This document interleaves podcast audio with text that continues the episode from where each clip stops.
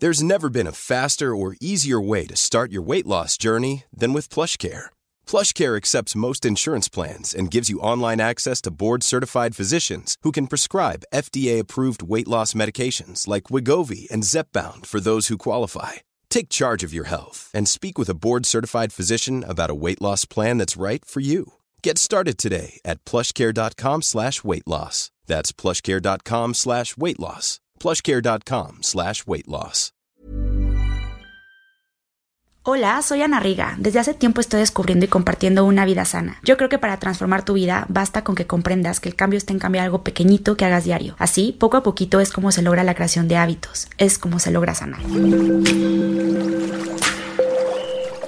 Aderezo presenta tips básicos para leer etiquetas.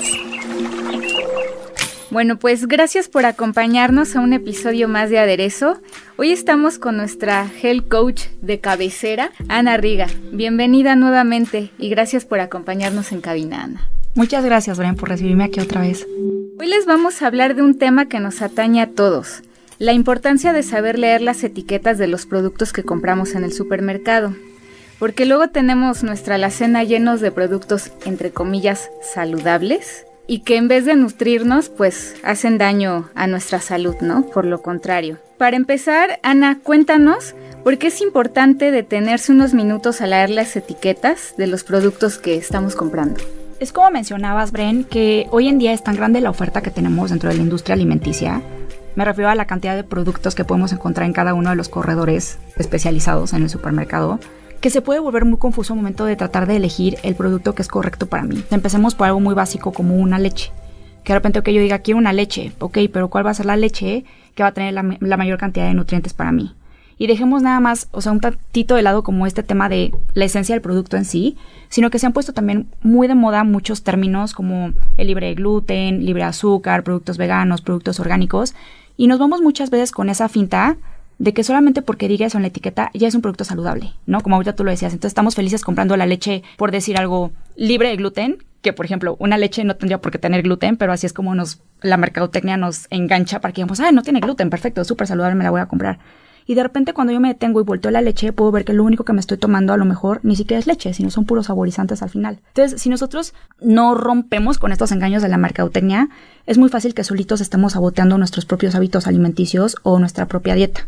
¿No? Que pasa muchas veces que a lo mejor digamos, ¿por qué si estoy comiendo tan saludable, sigo sintiéndome tan inflamada o me cuesta tanto trabajo bajar esos kilitos extra que estoy buscando bajar? Porque a lo mejor descubro que incluso estos productos etiquetados y vendidos como saludables, entre comillas, al final vienen cargados de azúcar.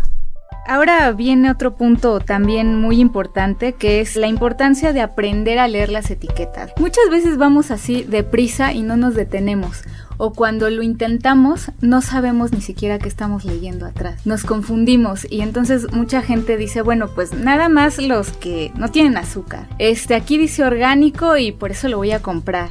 Es la palabra que acabas de decir. Puede ser muy confuso el momento en el que yo vuelto un producto y empiezo a leer la parte de atrás. Que si bien este es un muy primer paso, yo siempre digo que hay que tratar los productos como los libros.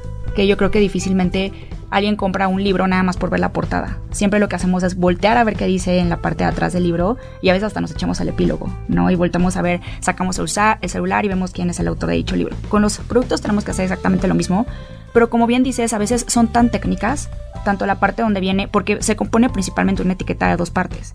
Es la parte donde viene la información nutrimental o la tabla nutrimental, y también la parte donde vienen desglosados los ingredientes. Entonces yo lo vuelto y digo, ok, ya, ¿no? Escuché en un podcast que tengo que empezar a leer las etiquetas. Lo volteo y de pronto, ¡pum!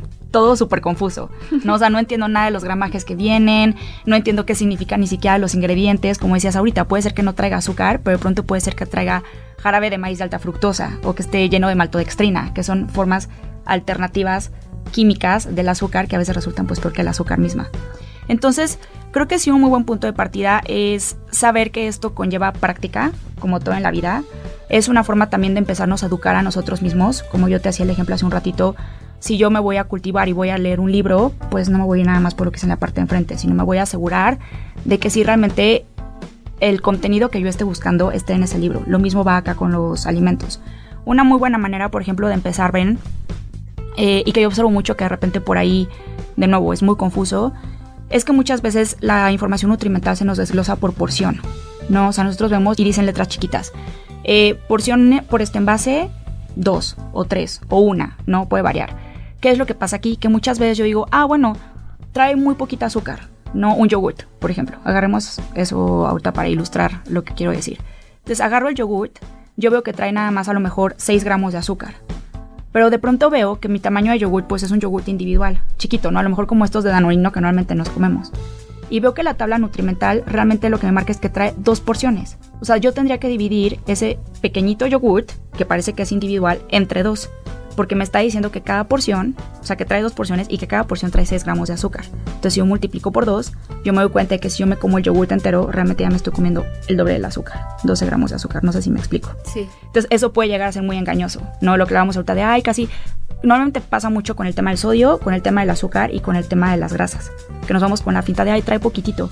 Pues sí, pero el envase chiquitito que yo estoy viendo, ellos no están desglosando en dos o a veces hasta en tres. Yo creo que a veces es, no es tan complicado como lo pensamos, ¿no? Porque yo sí lo volteo y es como si estuviera en la primaria leyendo las tablas de multiplicar y así como que, ups, ¿y ahora qué es esto, no? ¿Cómo lo descifro? Entonces, Ana, danos unos tips así muy generales y muy básicos de cómo empezar a leer una etiqueta. Como tú lo bien lo dijiste hace rato, tenemos que hacernos como a la tarea, ¿no? Es algo que vamos a ir paso a paso pero para poder volvernos unos expertos en el tema y llevar productos de calidad a casa. Pues el primero, Bren, sin duda alguna, sería lo que ya mencionamos antes. Nunca dejarnos llevar por la portada, entre comillas, del producto. Lo que decíamos, que si es libre de gluten, que si es orgánico, que si es vegano, ahora que si es keto, ¿no? Todo este tipo de modas que se ponen de alguna manera y pues la mercadotecnia echa mano de eso, muy astutamente. Siempre voltear al reverso de la caja para poder empezar a identificar si hay ingredientes nocivos, ¿no? Lo que mencionábamos, azúcares y sus 20.000 nombres diferentes a los que nos podemos referir a ellos, harinas, aceites, irritantes, químicos tóxicos y, bueno, procesados ocultos. Eh, ahora voy a ello, ¿no? ¿Cómo vamos a empezar a identificarlos? Un segundo tip, después de yo haber volteado la caja, es que yo debo de entender, y esto es normal en nuestro país, en México, que todos los ingredientes de cualquier producto deben de estar siempre listados en orden.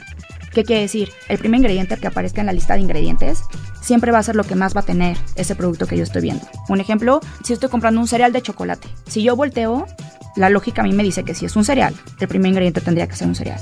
No tendría que ser un azúcar, no tendría que ser un aceite, no tendría que ser un colorante. Entonces, un muy buen indicio de que es un buen producto tendría que ser que el primer ingrediente sea un cereal y quizás un el chocolate, si es un cereal de chocolate controversialmente esto sucede muy pocas veces. Nosotros volteamos el reverso de productos que dicen que son un té o que es un jugo de frutas y empezamos a ver que antes de traer la fruta traen azúcares, traen rellenadores, traen químicos para darle consistencia.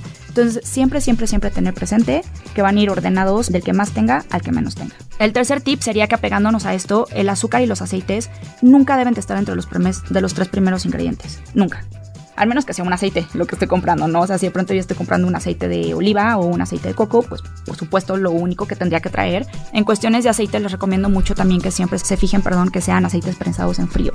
¿Eso qué quiere decir? Y, y extra vírgenes. Eso quiere decir que siempre van a conservar sus propiedades. Un aceite extra virgen quiere decir que no ha sido procesado. En la etiqueta sí te dice extra virgen, pero nunca he leído procesado en frío. Prensado en frío. Ah, prensado en frío. Prensado en frío, a veces lo dice, no todos, es un poco más difícil de encontrar, pero si no, o sea, aunque sea quedarnos con el tema de que sean extra vírgenes. Idealmente prensado en frío, pero bueno, ese sería como muy agradable de tener, si es un poquito más complicado. Después, otro cuarto tip es que yo les daría, que funciona también muy bien y creo que es fácil de aprenderse, es que si la lista de ingredientes es muy larga o con palabras largas y complicadas que yo no alcanzo a pronunciar y tampoco alcanzo a entender, siempre es mejor dejarla y optar por un producto que tenga una lista de ingredientes más corta y entendible. Mi lema es que si yo no lo entiendo, entonces no lo como. O, bueno, a lo mejor dicen, bueno, se ve, aparentemente el producto se puede ver muy bueno, pero hay una sola palabra que yo no puedo entender y pronunciar sería buen momento a lo mejor de sacar nuestros celulares, que ahora tenemos internet todo el tiempo, y buscarlo rápido, seguramente nos va a aparecer en el buscador inmediatamente lo que es y podemos echar un buen ojo si es algo nocivo o si es algo que puedo dejar pasar. Otro tip es, eh, bueno, les va mucho de la mano con lo que le decía de los aceites, eh, de cómo tenemos que elegirlos. Tenemos que evitar a toda costa los aceites que son parcialmente hidrogenados. Muchos aceites los típicos con los que a veces cocinan en muchos de los puestos, por ejemplo, de la calle, que se usan todavía en muchas casas mexicanas, eh, son, son aceites parcialmente hidrogenados. ¿Esto qué quiere decir? Que son grasas trans. Las grasas trans son las que causan mayor inflamación y las que nos pueden llevar a problemas cardíacos y enfermedades crónico-degenerativas. Los aceites, porque hay un montón de aceites en el mercado y que estos sí, que estos no. Sí, es un gran tema, Bren ahorita de hecho que lo mencionas, eh, yo les dejaría también, o sea, para que se quedan un poco con esta información, hay que seleccionar también los aceites dependiendo de cómo los vayamos a utilizar. Hay aceites que son mejores para exponerlos a temperaturas muy altas, si vamos a hacer por ejemplo algo frito, si vamos a hacer un wok, si vamos a preparar algo de este estilo, o si los vamos a utilizar para alinear una ensalada. Siempre los mejores para alinear, el aceite de olivo, por ejemplo extra virgen es una maravilla, y los aceites que aguantan temperaturas más altas suelen ser el de aguacate o el de coco, ambos extra vírgenes por la composición química que tienen. Entonces son aceites que no se van a oxidar, si no se oxidan no se queman, si no se queman no se convierten en toxinas que yo no estaría ingiriendo. Es interesante, podríamos echarnos una platicadita también después del tema de los aceites y que sí, sí es bueno consumirlos, que qué pasa con las grasas, ¿no? Con todo este tipo de cuestiones. Otro tip, Bren, es el de evitar la, el azúcar. Ya lo hablábamos en el podcast pasado. Evitar el azúcar a toda costa y bueno, no solamente el azúcar blanca o el azúcar de mesa, sino también todos los edulcorantes artificiales, o sea, endulzantes químicos que pueden llegar a ser bastante dañinos. La mayoría de ellos tienen efectos secundarios muy fuertes, lo platicamos la vez pasada. Em, aquí sí yo les recomendaría, de hecho, si quieren podemos dejar también en las notas cuáles son, digamos, como los nombres alternativos a estos edulcorantes para empezar a identificarlos. Es muy difícil que los aprendamos de memoria, pero los podemos dejar igual en las notas en nuestro celular e irlo checando hasta que cada vez pues, nos vayamos sensibilizando más con el tema. Pero algunos de ellos son el jarabe de maíz, la fructosa, el aspartame, la maltodextrina, la glucosa, el jugo de caña evaporada, el jarabe de arroz, caramelo, la lactosa, el jarabe de arce, la dextrina, la dextrosa, el etil, maliritol y todos estos tipos de polialcoholes que pueden ser muy inflamatorios. Y con el tema del azúcar, también quisiera contarles, Bren, lo que platicamos hace ratito sobre las porciones. Debo de fijarme siempre, siempre cuántas porciones trae el producto que yo estoy comprando. Y siempre por porción debe de tener menos de 9 gramos de azúcar. Eso todavía es saludable. ¿Te acuerdas que la vez pasada hablamos de cuánto es el máximo? Entonces, para yo todavía poderme quedar dentro de este rango saludable, mi producto debe tener por porción menos de 9 gramos de azúcar, menos de 3 gramos o 3 gramos de grasa saturada y cero de grasa trans regresando al tema que hablábamos hace ratito de los aceites que son parcialmente hidrogenados, que son grasa trans. Y bueno, eso, verificar siempre el tamaño de la porción, porque aunque a nosotros el ojo de buen cubero nos diga, no, pues esto sería una porción que yo me echaría en el desayuno, lo que decíamos, de pronto puede ser que esté ingiriendo el doble. Otro tip es el de evitar a toda costa el glutamato monosódico o MSG o GMS, dependiendo si está en inglés o en español. El glutamato monosódico es un potencializador de sabor que se ha utilizado muchísimo en la industria alimenticia porque lo que hace es dilatar nuestras papilas gustativas y nos encanta el sabor del glutamato monosódico. Es, el famoso umami, ¿no? Imita todo el, sabor, del umami con puras sustancias que son altamente tóxicas. El glutamato monosódico se encuentra, por ejemplo, se encuentra en todo. En todo. Sí, lo acabas de decir. Todo. Empezando por los típicos sazonadores, no voy a decir la marca, pero los típicos sazonadores de caldito de pollo, los cubitos, los ya sabes. Soy fan de eso. Porque sabe rico, a todos nos encanta, Bren. Y le pongo a toda mi comida en lugar de sal, ay, vamos a ponerle polvito caldito de pollo. no, aguas con el glutamato monosódico. El glutamato monosódico puede causar mucha irritación, puede causar diabetes y daños irreversibles en el cerebro y la presión, trastornos de conducta también en los niños y obesidad. El glutamato monosódico de hecho lo utilizan muchísimo en pruebas de laboratorio con ratas y ratones cuando los quieren subir de volada de peso. Entonces digo, una tiene como las dos cosas, que nos gusta tanto que lo comes mucho y aparte pues sí, o sea, la reacción que tiene química en el cuerpo hace que nosotros retengamos mucha grasa, toxinas y que empecemos a engordar. ¿Y con qué lo podemos sustituir? ¿Se puede sustituir? Es una muy buena pregunta, Bren, porque la verdad es que no es tan sencillo. Ahí sí hay que ir adquiriendo un poco de habilidades culinarias e ir conociendo el gusto de cada quien a medida que se van limpiando nuestras papilas gustativas. Eh, pero al final del día con especias. Es empezar a hacer una mezcla de especias en casa y sal de mar, que siempre es la que yo recomiendo mucho. No necesariamente, y quiero aclarar, cuando digo sal de mar, no tiene que ser la sal de rosa del Himalaya. No, ahorita que estamos hablando de etiquetas y de todo lo que nos venden. Si ustedes la pueden conseguir, está perfecto, sino con que sea sal de mar. ¿Por qué sal de mar? Porque es una sal que no está refinada y que va a tener todos los minerales, que es lo que realmente a nosotros nos importa. ¿no? Vamos a poder con eso mineralizar nuestro cuerpo y pues estar teniendo el requerimiento nutrimental que necesitamos. Entonces podemos hacer, a mí me gusta mucho en casa hacer una mezcla de sal marina con tomillo, con romero, con un poco de cúrcuma y un poquito de pimienta. Entonces eso yo lo uso para sazonar muchas cosas. Otro que me gusta mucho es moler las semillas de ajonjolí y tostarlas poquito en el sartén y mezclarlas también con sal de mar, molerlo en la licuadora y lo guardo también como un sazonador. Sabe muy rico, ahí depende mucho de los sabores que más nos gusten, pero es eso, o sea, darnos el tiempo para ir también descubriendo en la cocina, llenarnos de especias, que las especias es muy fácil comprarlas en el súper, esa la etiqueta es muy, muy simple ir viendo cuáles son las que más nos gustan y las que más se acoplan. Pues muchas gracias, ya nos diste otro tip más para cocinar. Sí, bien, pues espero que sea muy útil y solo recordar eso, que el tema de las etiquetas puede asustarnos mucho, pero es solamente con la conciencia, la educación y la práctica. Muchas gracias, Ana. Gracias, Brian.